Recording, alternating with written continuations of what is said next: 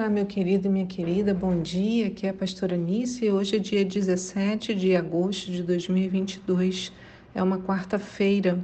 Eu te convido a vir refletir comigo na palavra de Deus. Os textos de hoje estão em Deuteronômio 9, Salmos 49 e Lucas 9, de 1 a 27. A pergunta de hoje é: qual é a sua disponibilidade? Qual é a sua disponibilidade? Quando observamos a Bíblia, compreendemos que suas histórias não aliviam a barra de ninguém. Está tudo ali claro. As coisas que cada personagem fez de certo e seus fracassos e fraquezas. Nada fica oculto, nada é deixado em suspense. A pessoa briga, reclama, murmura e o narrador coloca no texto. Não fica pintando o outro de bonzinho, como nós fazemos o tempo todo nas redes sociais com a gente mesmo. Queremos ficar sempre bem na foto, né? Queremos ser bem vistos, considerados, queremos parecer bons, mas não somos.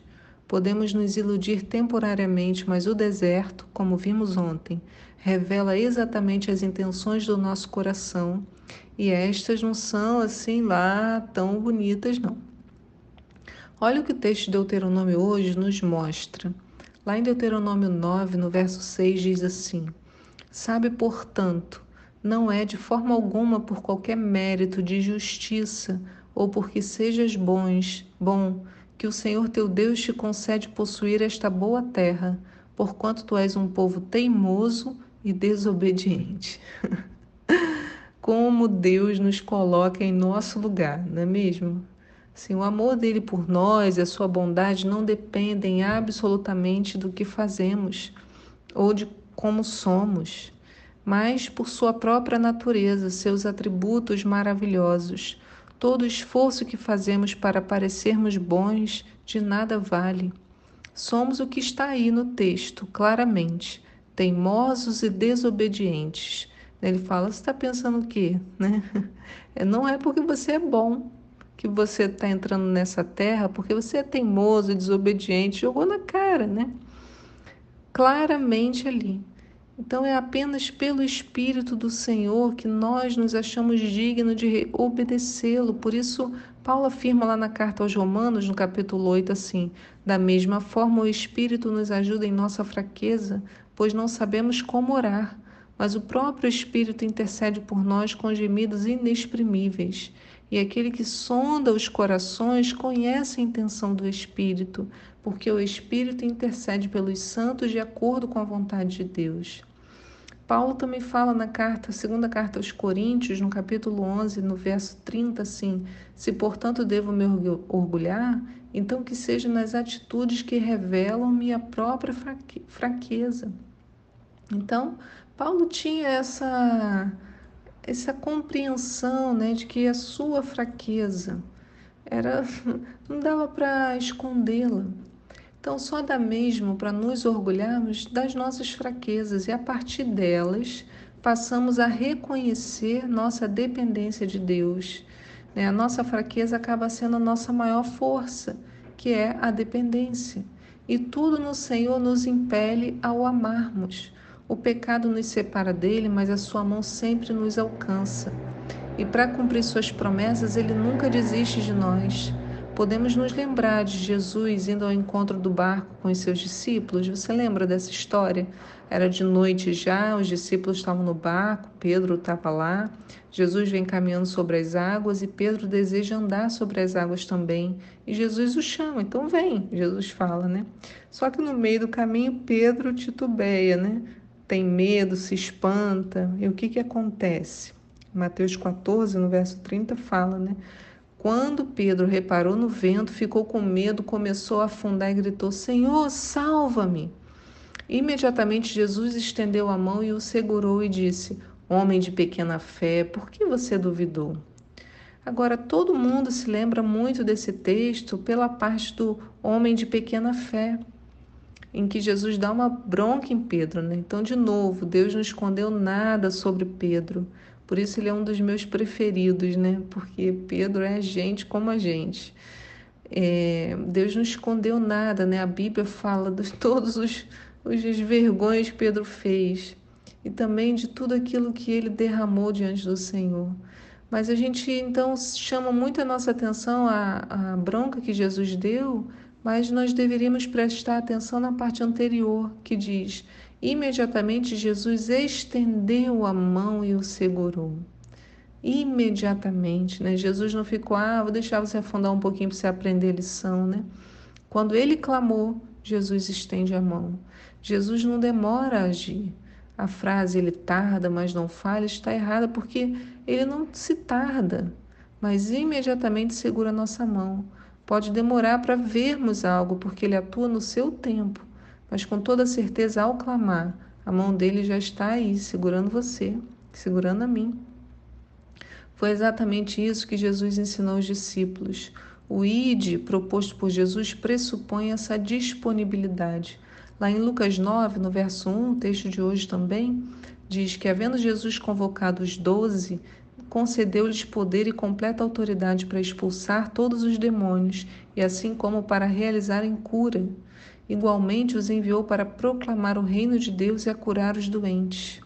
E lhes orientou: ó, não leva nada convosco no caminho, nem bordão, nem mochila de viagem, nem pão, nem dinheiro, nem mesmo uma túnica extra na casa em que entrardes, ali permanecer até que chegue a hora da vossa saída. Porém, se não vos receberem, sacudi o pó das vossas sandálias, assim que sairdes como testemunho contra a gente. E assim partiram os doze, percorreram por todos os, percorreram todos os povoados, pregando o evangelho e realizando curas por toda parte. Então, levar a palavra de Deus em nós nos chama a esse compromisso de disponibilidade em estender a mão estamos nos tornando essa sociedade individualizada que fica difícil colocar esse id aqui de Jesus em prática. Novamente, a gente precisa do Espírito Santo para agirmos conforme Jesus agiu. Como apresentar Jesus ao outro se não conseguimos estender nossas mãos na direção deles, né? Precisamos ser curados nisso também. Mas os discípulos também precisaram desse ensinamento. Olha só, a gente acabei de ler, né? Então eles saíram percorrendo os povoados, pregando o evangelho, realizando curas. No verso 10 conta que eles regressaram e relataram a Jesus tudo quanto tinham realizado. Então eles estavam animados, né? E Jesus os levou consigo, retiraram-se para uma cidade chamada Betsaida. E as multidões ficaram sabendo que Jesus estava ali e foram, foram seguir Jesus.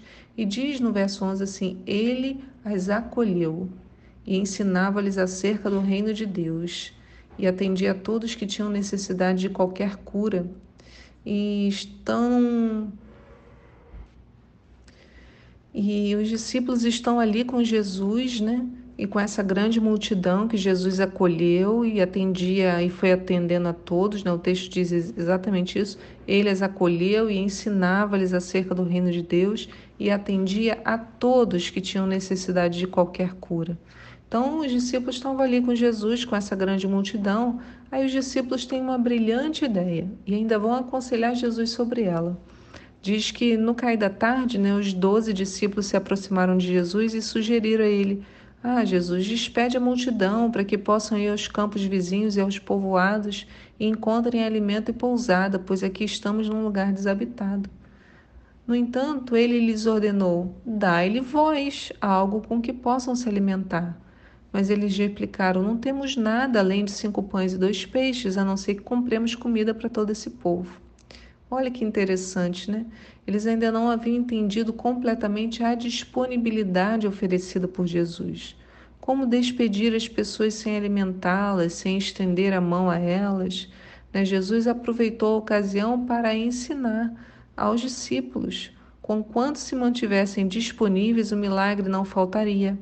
A força não se extinguiria, a alegria não acabaria, mas deveriam sempre se manter disponíveis.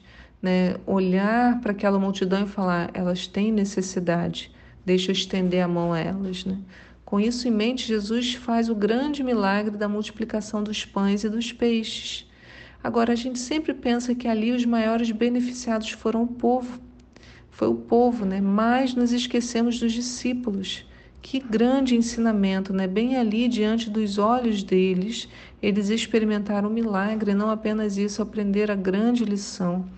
Né? Jesus os mostrava como atuar no ID, Não era para oferecer o óbvio, mas para mostrar a disponibilidade constante. E se o coração estivesse no lugar certo, o milagre seria experimentado. E nós, como estamos em termos da nossa disponibilidade ao outro? Como tem sido o nosso cumprimento do ID? Temos muito que aprender, né? Que Deus nos abençoe e nos fortaleça para que a gente tenha condições de cumprir o ID de Jesus, né? fazermos como ele fez, é, replicarmos o seu comportamento, que o Senhor nos ensine a termos um coração como o dele. Que Deus te abençoe nesse dia e eu te espero aqui para um próximo devocional. Tchau!